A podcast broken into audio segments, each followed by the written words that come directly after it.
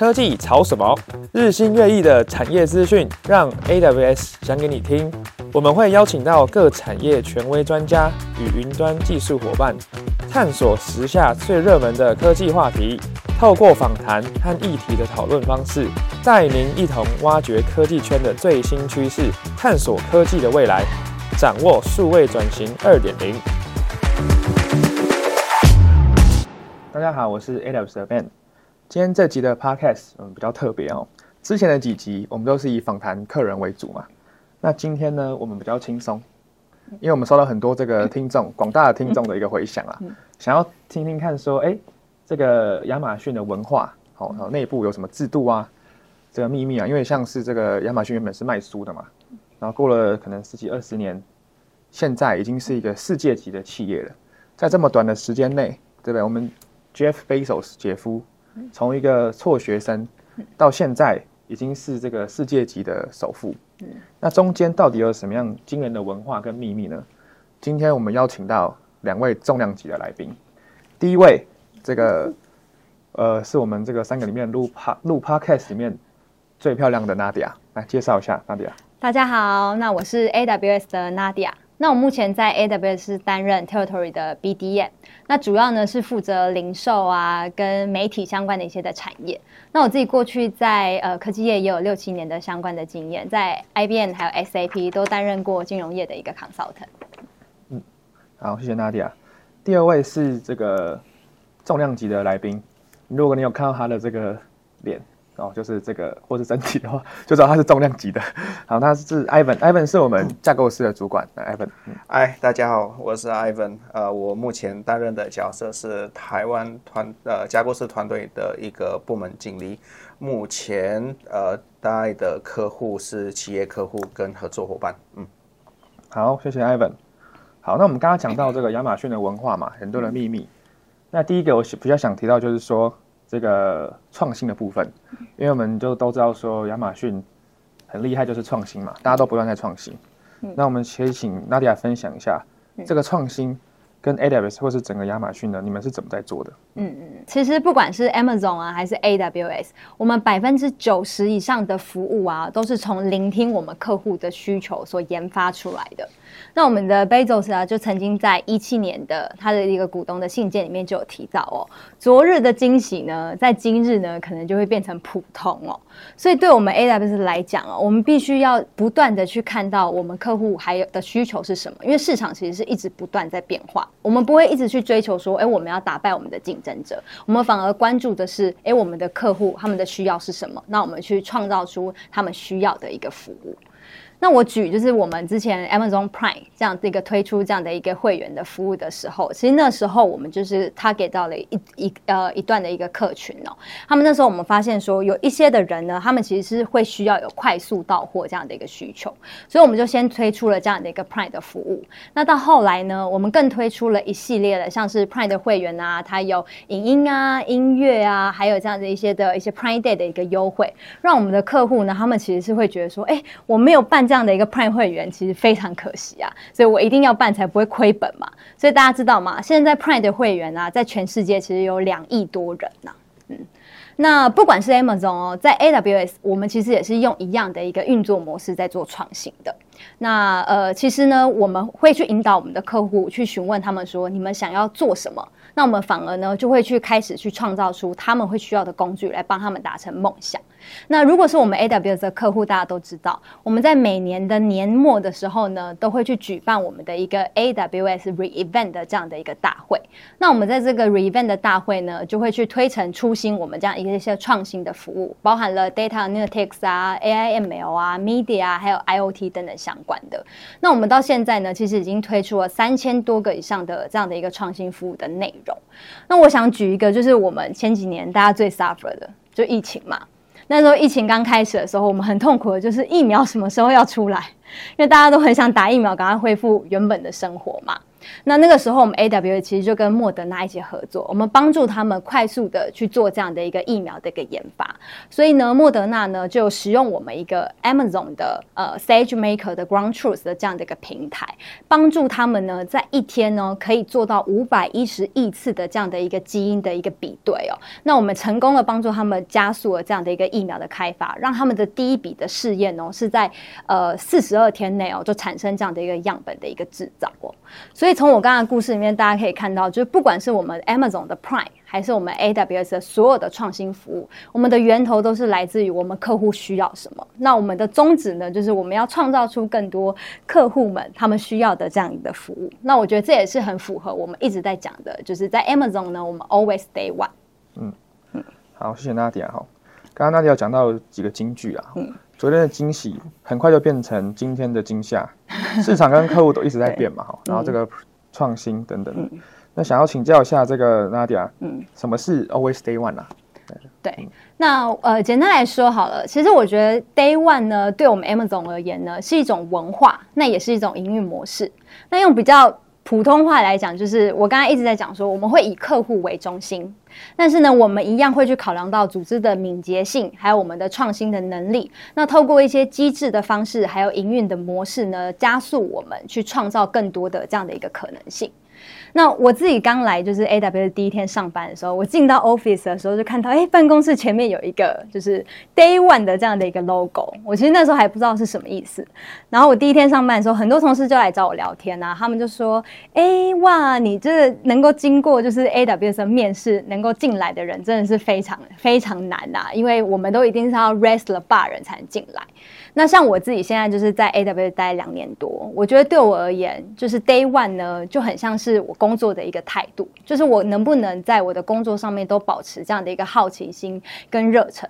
所以在我们 AWS 的工作里面，你的主管的老板是不会每天盯着你说，哎，你要做什么，你要做什么计划。我们反而是每天都会去外面听我们客户他们需要什么，他们想要做什么。那我们回来团队里面找资源、找方法，然后大家一起去达成目标。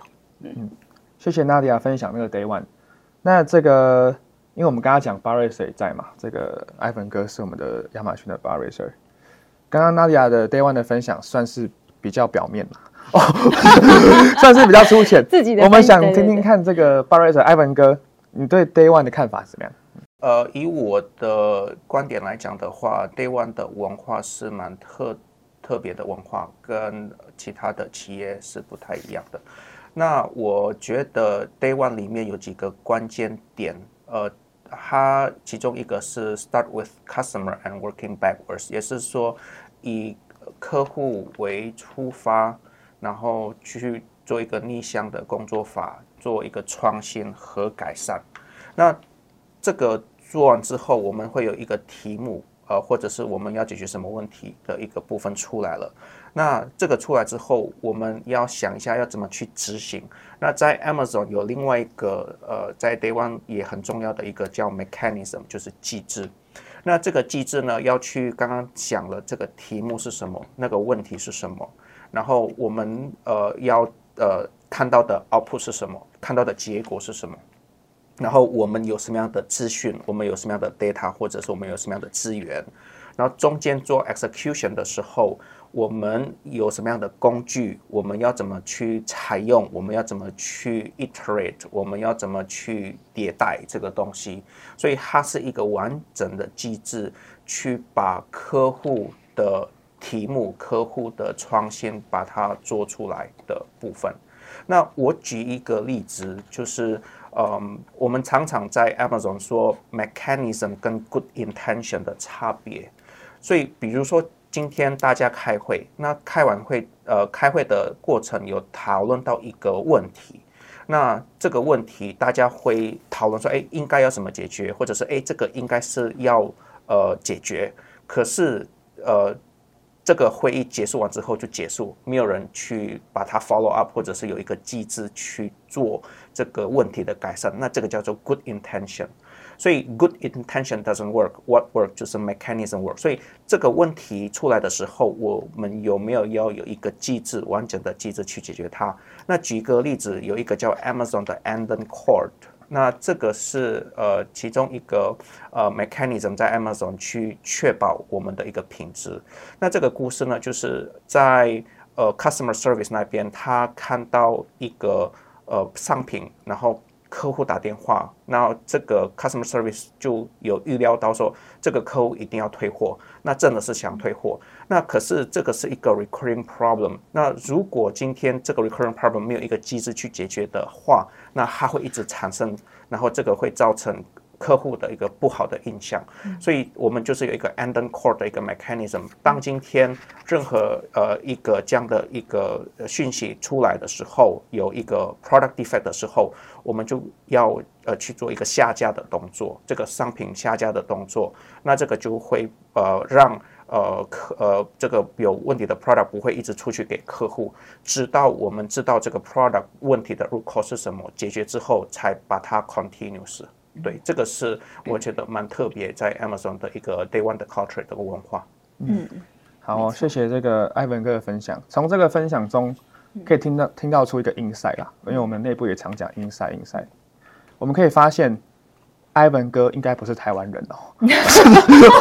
他 的他的口音听起来好像是国外，待会看看他会不会分享他是哪一国来的，好吧？好，留言留言留言对，下面请留言啦，下面留言几个对啊，如果猜中的朋友。我们怎么样？爱的鼓励 可以，爱的鼓励。好，那这个刚刚讲到 Day One 的话呢，这个想要问一下 Nadia，嗯，如果 Day One 对不对？如果你一直维持掉，那当然很好嘛。嗯，如果说进入 Day Two，嗯，或是甚至 Day Ten，那会怎么样呢？嗯，对，那因为 Ben 刚好有提到就是 Day Two 这个概念呢。那我这边先说一下 Bezos 怎么形容这个 Day Two。Day Two 呢，Bezos 就曾经说过，Day Two 就是停滞，然后无关紧要。然后最后就是极度的痛苦的衰退，然后渐渐的公司可能就会死亡，所以它其实是一直在提醒我们内部的文化，还有还有一系列的这样的一个运作都要一直维持在 day one 哦。那我自己觉得，Amazon 在看这件事情是大概分成几个层面，一个是组织，你要怎么样持续的达到敏捷；再来呢是做决策，要怎么样快速做出明理的决策；最后一个就是行动。行动也就是你要不断的去做试验，然后不能怕失败。所以在组织部分呢，我们就有一个概念叫做 Two Pizza Team。Two Pizza Team 是什么意思？就是基本上你就是团队的人不能太多，只能够两个披萨就要喂饱你团队的人。那所以就是大概就是十人以下。那这样呢，可以帮助的团队呢，我们不会说哎层级太多，大家沟通人人多嘴嘴杂嘛，对，所以就是要比较快速的去做出决策，跟能够去知道，所以我们也大家有一个共识。那在决策部分呢，我们有一个 leadership principle 叫做 box for action。那这意思就是说呢，我们其实只要掌握百分之七十的这样的一个资讯，我们就可以去行动了。因为客户其实不等人的，市场也是不等人的。那最后一个就是行动的部分。行动的部分的话呢，其实呢，就是我们刚刚一直有在提到的，我们要不断的去做创新，要不要害怕失败哦？因为就算失败了，我们也是可以在不断的去试验，找出我们客户要的这样的一个内容。嗯，好，所以我们就可以知道说，这个 Day One 在亚马逊里面是多么重要。嗯，像是这个孙燕姿，她听到我们这个亚马逊文化之后，马上就创了一首歌《第一天》。对，谢谢，非常的不好笑。哎、欸，这段帮我剪掉，谢谢。好了，这个那除了这个创新之外呢，嗯，亚马逊还有一个很重要的文化，就是我们可以接受失败。嗯，这个是不是可以请我们艾文哥分享一下？嗯。呃，Echo 刚刚 Nadia 说的，呃，Day Two 的 Signal 其中一个就是害怕失败。嗯，为什么呢？因为，呃，你害怕失败，导致于你不会做创新。做创新一定会失败，这个也 Jeff Bezos 有说的。嗯，Innovation 跟 Failure 是 inseparable twins，他们是不能呃分开的两个元素。那重点是我们怎么去。看待这个失败，这么 embrace 这个 failure。呃，我举个例子，Amazon 不是每个 product 都是成功的。呃，在二零一四的时候，Amazon 想推出一个 product 叫 Fire Phone，那那个 product strategy 它是有一些些呃不太呃不太 match 的跟市场，所以就 fail。那可是 fail 呃的这个。过程里面会有很多精华的东西，呃，我们内部的团队 R&D 是可以学习的。那这个里面的精华跟学习，我们就把它转成一个呃一个一一个加速的一个 element 一个元素，在我们另外一个 product 叫 Alexa 跟呃 Echo device。所以我觉得回到那个 mental model，我们在做创新的时候。呃，一定要有一个心理准备会失败。那失败的时候，我们怎么去 embrace 这个失败？那呃，不是说停止了，而是去看这个失败的里面，我们可以学习什么东西，然后把这个里面的精华去做更不一样的一个创新。嗯，好，谢谢 Ivan 哥哈。这个这个是我们很特殊的文化啦。我有听说有一些朋友他们在其他公司，他们。也是可以很鼓励创新，可是如果失败的话，他们下午桌上就会收到一个纸箱，对，请他们东西收一收，对，所以这个。也是一个比较特别的文化。对，好，我我其实也很想补充一下，其实那时候 Bezos 在他自己就是过去的文章里面，他就曾经有提到过说，为什么他可以接受失败？因为他知道客户永远都不满意，所以他可以接受内部失败。因为我们永远不知道客户下一步他会需要是什么，所以我们 AWS 啊跟 Amazon 其实都在设计未来三到五年客户会想要的产品。那 Bezos 会有这样的一个概念，是因为他认为说，在过去还没有互联网的时代啊，其实你一个消费者，你一个体验不好，你其实可能就只能跟左邻右舍六个人讲，但现在你消费感体验不好，嗯、你上到网络直接就让六千可能好几万人都会知道。对，嗯，好的。接下来呢，因为刚刚这个 Nadia 跟 Ivan 哥其实都有提到，我们有一个领导力原则嘛。好，刚刚像 Nadia 刚刚讲 Fast for Action 啊，这个 Ivan 哥有提到客户的满意度很重要。那大家可能有听过，或是可能不熟悉这个亚马逊。有一个十六个领导力原则，请我们先请这个艾文哥分享一下，这个领导力原则是是什么东西？是个口号吗？嗯、大家讲一讲吗？还是说真的有在实践在过程中呢？嗯嗯，如果有机会来到亚马逊的办公室，可以看到在墙壁上会贴这个领导力原则 （Leadership Principles）。那我先跟大家分享一下 leadership principles 是什么样的一个呃一个部一个东西哈呃，你进去亚马逊呃不管你是 individual contributor 还是你是一个 manager，呃亚马逊认为你已经是一个 leader，那所以 leader 不会因为你是 manager 你才是 leader，而是你是 individual contributor 的时候，你也是应该要有一个 leader 的一个呃一个一个样一个样子那。呃，leader 的定位在 Amazon 是什么样？那所以我们有一个叫 leadership principle，所以就是一个领导在呃在亚马逊一个员工他应该有的行为原则，就是这个 leadership principles，所以会有十六条的 leadership principles。那我我可以跟大家分享，呃，我觉得呃其中一个呃。我觉得蛮重要的 leadership principles 在 Amazon，呃，其中一个叫 customer obsession，它是第一条呃的一个 leadership principles。那呃，举一个例子，呃，在我的这个角色 solutions architect，我们是会跟呃客户做 technical 的 engagement，然后我们会帮他规划架构，根据他的需求。那呃，其中一个呃，在我们规划架构的时候，有一个叫 Well Architected 的 framework。那 Well Architected framework 里面有一个 pillar 叫 Cost Optimization。所以我们会跟客户讨论架构的时候，我们也会根据他的这个呃 cost 的一个考量，呃 cost 的一个原则，去帮他设计那个解决方案的部分是怎么样。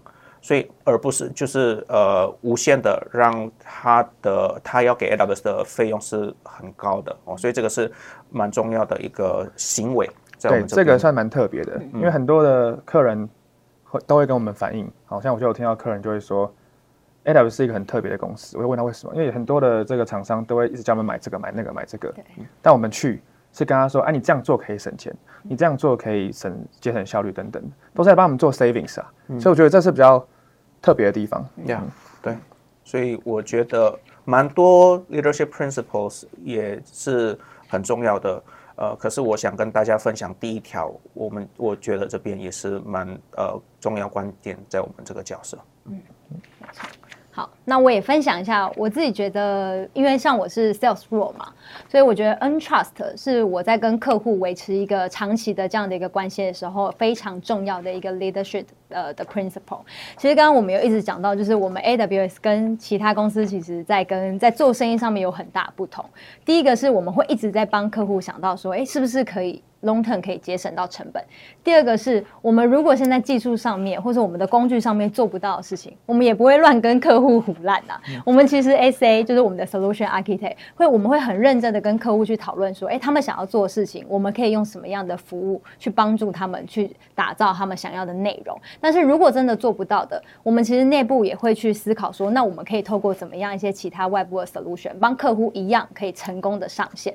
所以，我们其实不太会在一开始在跟客户讲的时候，为了要得到短期的单子，我们就说，哎、啊，这我们都可以做。我们反而是帮客户说哪边我们可以做，那哪边我们可以帮你找解决方案。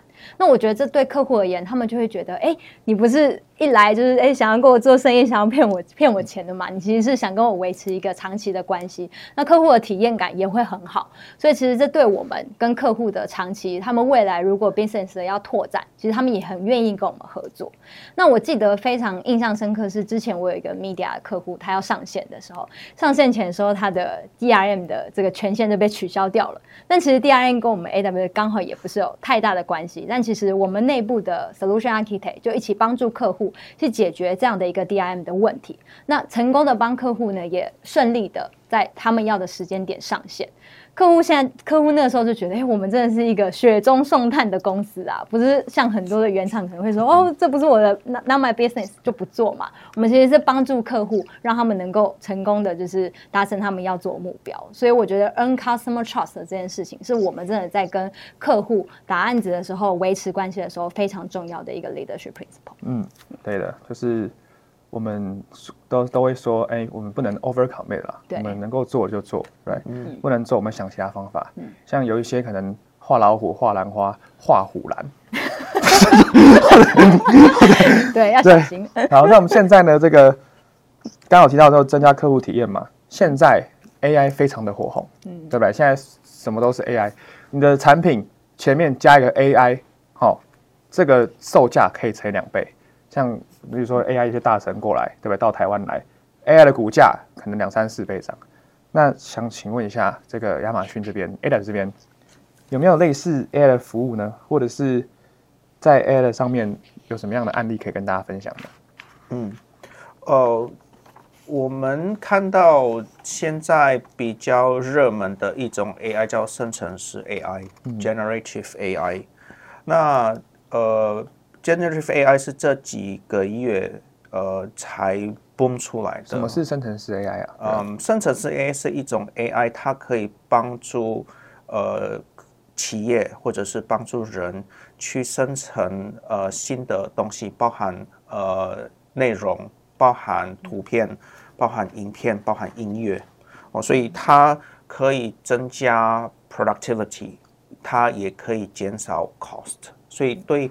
企业来讲的话，这个议题，这个又呃，这个这个 value，这个价值是非常吸引人的。所以为什么我们看到还蛮多客户，不管是台湾或者是国外，现在一直在尝试去做生成式 AI 的一些突破哦。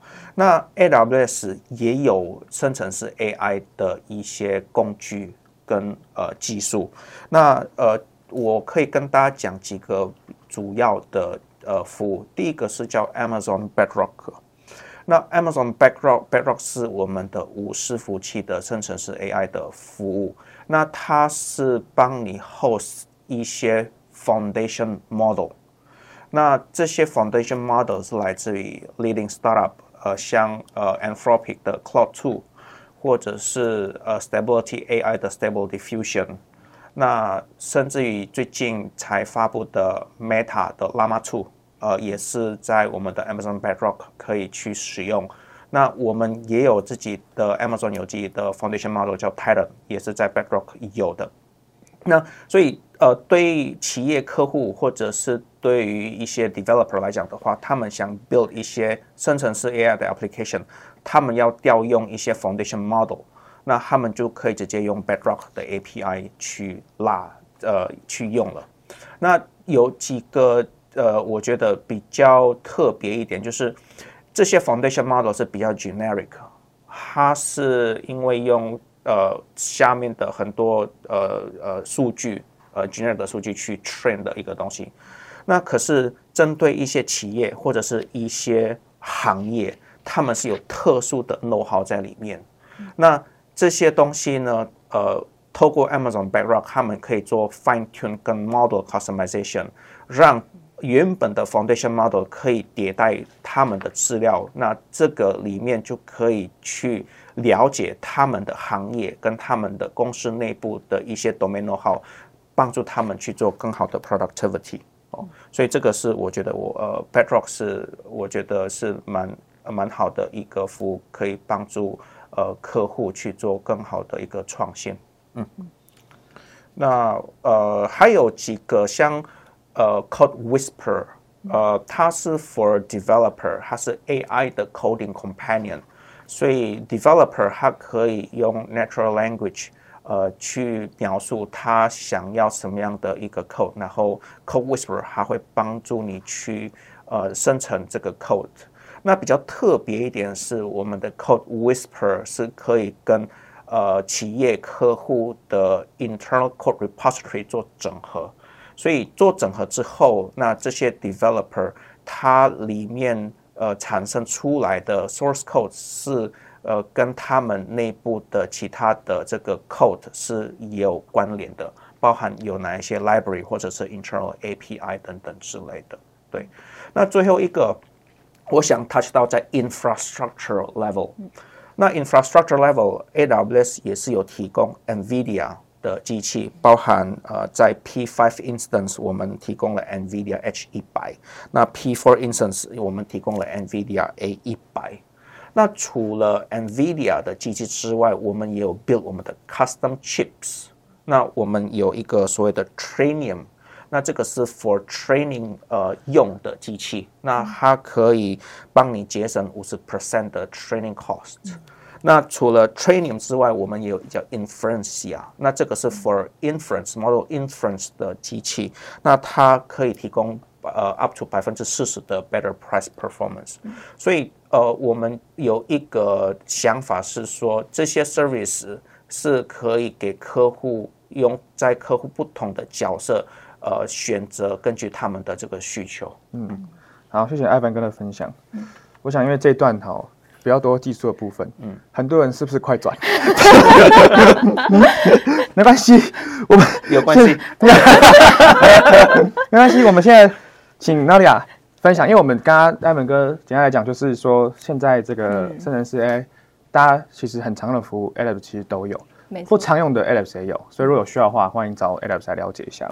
那这个 Nadia 在零售业、媒体业啊。这个，因为你很多客户是这个方面的嘛，嗯嗯嗯，有什么样的案例有趣的跟大家分享？好啊，尽量短一点哈。其实我们从今年开始，很多零售业、媒体业、广告业、金融业以及像是制造业，他们都开始在思考说，生成式 AI 怎么帮助他们对内是可以，当然是能够希望可以降本增效嘛。那对外就希望说，看怎么样可以透过一些方法能够增强客户体验。那我就举我们今年在 AWS 八月份的一个 Summit。有一个公开的一个案例啦，是呃 Verybuy，但是女生应该就知道，这是一个网拍的一个线上的一个购物平台。那呢，他们当时遇到的一个问题是说，工厂通常都只有给他们挂拍的，就是产品图，所以呢，他们这个时候就要去找一个 model 来拍，找一个 model 来拍呢，一组的这样的一个产品呢，就要五百人民币。但是如果你找那种比较红的 KOL，那当然价格要再乘上去嘛，所以他们就去思考说，哎，那我是不是可以用生成式 AI 的方式帮我就是快速的产图？所以他就找我们 AWS 合作，那他们就是透过我们生成式 AI 的服务呢，帮他们去产出模特穿衣服的照片。那当然呢，他们这次还有再结合在更进阶的一级的技术呢，就是说他们去找了一个就是有名的 KOL。然后去得到他的授权，然后把我们生成式的这样的一个模模特的这样的一个穿衣服的一个照片呢，去做到一个换脸的这样一个特效。那其实里面用到我们的服务呢，就是刚刚我们其实有一直提到，就是 Amazon 的 SageMaker 的这样的一个部分。那其实其实是用在 Stable Diffusion on Amazon 的 SageMaker。那他们就是透过有呃很多组的照片的不同的角度，然后再去选择一些基体的模型去做 training，最后再去呃透过呃其他的技术 Outpan 跟 Inpan 的方式去做到换头跟补头的一个动作。谢谢大家的分享。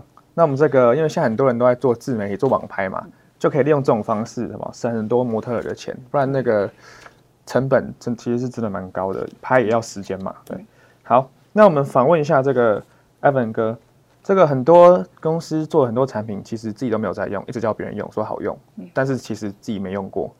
那请问一下，亚马逊这么大，比如说亚马逊电商好了，他们有要用这个你们刚刚讲的生成式 AI 吗？嗯嗯。呃，有三个案例，呃，Amazon 自己用的。第一个是呃，在 Amazon 店上，它是 for 呃所谓的 customer review 的 summary。呃，想一下，如果今天你想要呃买一个产品在 Amazon，然后你会想知道其他的客户对于这个产品的评价跟呃 comment 是什么，所以你之前都会一直。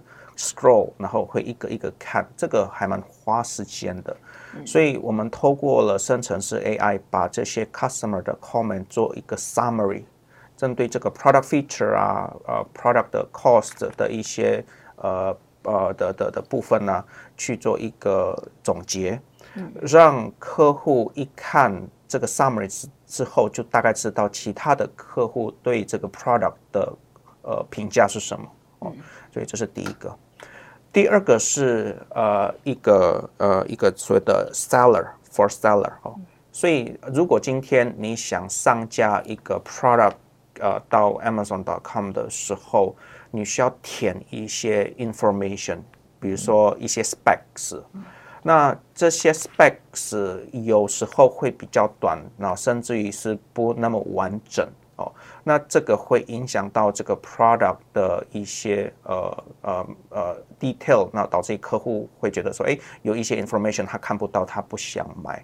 所以透过生成式 AI，呃，seller 他上 product 的时候，他可以描述一下这个 product，然后我们透过生成式 AI 把里面 product 的一些 detail 的 information，呃，还有一些补充，去把它生成这个 content，让 seller 可以。呃，快速的上架，而且里面的 information 更丰富，让我们的客户也有更好的一个资讯哦。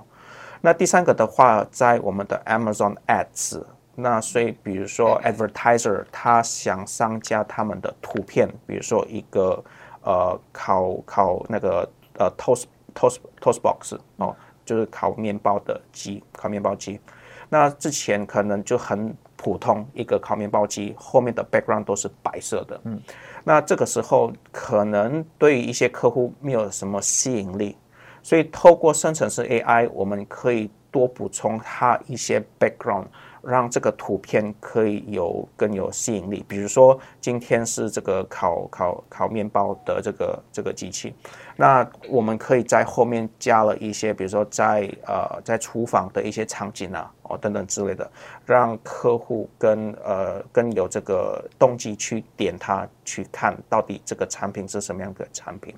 所以，我们是真的有把这个生成式 AI 落地在我们这个呃不同的这个 product 跟 feature 上面。嗯，所以听起来是这个，我们是其实自己已经用了很多了啦，然后用了很多，就是有经验之后觉得很不错，才 release 给客人一起来使用。没错。好，其实我很想特别讲，刚刚就是 Ivan 这边有特别提到的第一个。就是因为我自己也是热爱购物的，就是女性同胞们。然后现在就是 Amazon 上面，他们其实下面就有一个生成式 AI，就是直接帮你整理好这些的评论。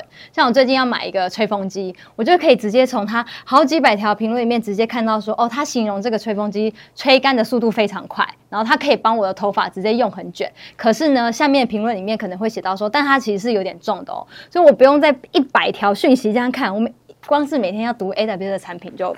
花很多时间了，没办法再花更多时间看评论，但又很怕买到雷的商品，所以这个功能真的非常好用。因为之前我真的可能要花每天要花好几个小时在看这些评论内容。对，因为有时候之前上班的时候都会看到 Nadia 在划网拍啦。没有，哦，没有没有，这个不能给老板看到。好，的对对，对。好，这个谢谢 Ivan 哥跟 Nadia 分享。最后，我想重头戏来了。嗯。非常多的听众朋友们指定这个主题，好不好？对。我们只有剩下几分钟的时间。嗯。希望请两位分享一下，如果想要加入亚马逊，嗯，如果想要加入 AWS，你们有什么建议吗？或是面试的过程中有什么技巧可以跟大家分享吗？我们先请娜迪亚分享一下，比较菜的先分享。好好，没问题。我分享两个好了。一个就是我们今天就是一直从一开始就在讲的，就是 Amazon 的 culture，还有我们的 Amazon 的 leadership。我觉得大家在面试之前，可以先好好的了解我们 Amazon 的 culture，然后要认真思考你自己是不是一个 culture fit 的人，因为在面试的过程当中，可能呃 interviewer 会一直询问你。的一些对一些事件的看法，或是你之前怎么处理一些你面对的一些的事情，那这个时候你是不是一个 cultural fit 的人？其实我们的面试官都是看得出来的。所以我觉得在面试前呢，大家就是要好好了解我们 Amazon 的 culture，好好去了解我们 leadership principle 里面的一些精髓跟概念，然后能够在工作上面把它 behave 出来。那另外一个呢，是我觉得另外一个很重要的是，在面试的过程当中，大家要很记得多多 focus 在自己身上，而不是 we。为什么会这样讲呢？如果说当面试官问你说：“诶，你之前遇到最大的挑战是什么？你怎么帮助团队成功？”那如果说这个时候你是回答说：“哦，我们遇到了这样的一个困难，客户很在意成本，但是我们最后团队因为提了一个很好的方案，让客户呃，如果 long term 来看的话，也是节省到钱。那最后呢，我们这个团队呢就得到了。”这张单子，但是面试官其实是看不出来，你在里面的角色是什么？你看到了是风什么风险？你看到了什么样的机会？你怎么样帮助这个团队到这个单子？面试官看不出来，所以你反而要去多 focus 在说你在里面的角色是什么？你怎么做的？怎么达到这样的一个成果？所以这个是我觉得可以提醒大家两个小小的 tips。对，嗯，好，那接下来我们请艾文哥分享一下他的分享相当重要，为什么？因为他就是刚刚我们有提到他是 bar racer 嘛，嗯。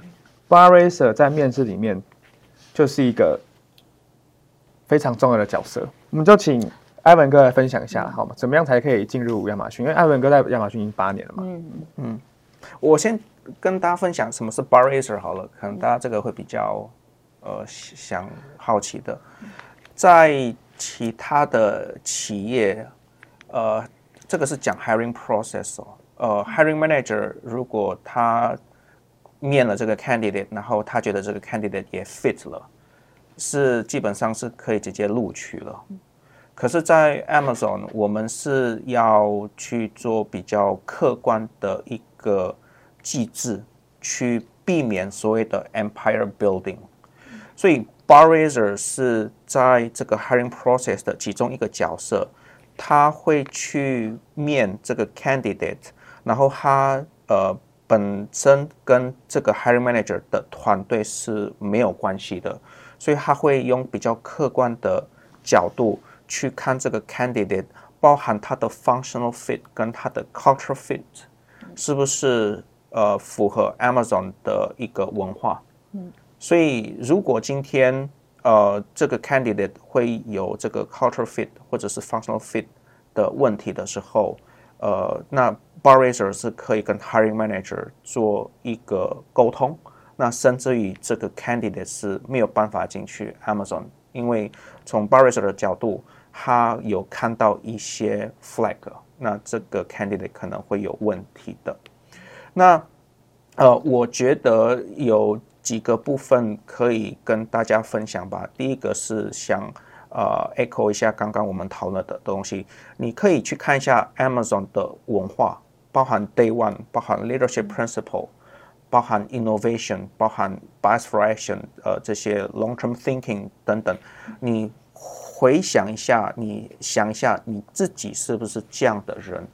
那如果你觉得你是这样的人，你是不是有一些故事或者是案例是去证明你是这样的一个人？那如果是这样的话，我觉得你你可以你可以试试看，如果有机会的话。可是如果你检讨了一下，你可能有一些 hesitate，你可能不是这种人。那我觉得可能也许你不适合这个公司，呃，因为呃，算你在面试的过程你会很很会讲故事，可是你进去了之后，大家的行为都是这个样子，你不是这样子的话，你会很痛苦，那结果还是不好的。对，这个是我觉得可以呃跟大家呼吁一下。嗯嗯，好哎，因为这个时间的关系啦，我们只能讲的比较稍微的大概的跟大家介绍一下我们面试的一些过程啊，小技巧。如果说哈，这边我们有一个对不对？如果说我们这一集 对能够成为这个所有集数里面第一名的话，我们会考虑加码，我们就直接录一集面试进阶技巧秘辛大公开，好不好？可以，请大家踊跃的按赞、订阅、加分享，谢谢。好，那最后我们就谢谢这个。两位重量级的来宾啦，嗯，这个今天很高兴哦，能够访问两位。其实，在公司我们也是很少跟他们有一些接触啦。今天好不容易有这个机会，可以跟两位谈这么多的这个主题啊，亚马逊文化等等的，我们其实也学习很多。好啊，谢谢两位，那我们就下一集见了哈。对，好，谢谢。谢谢。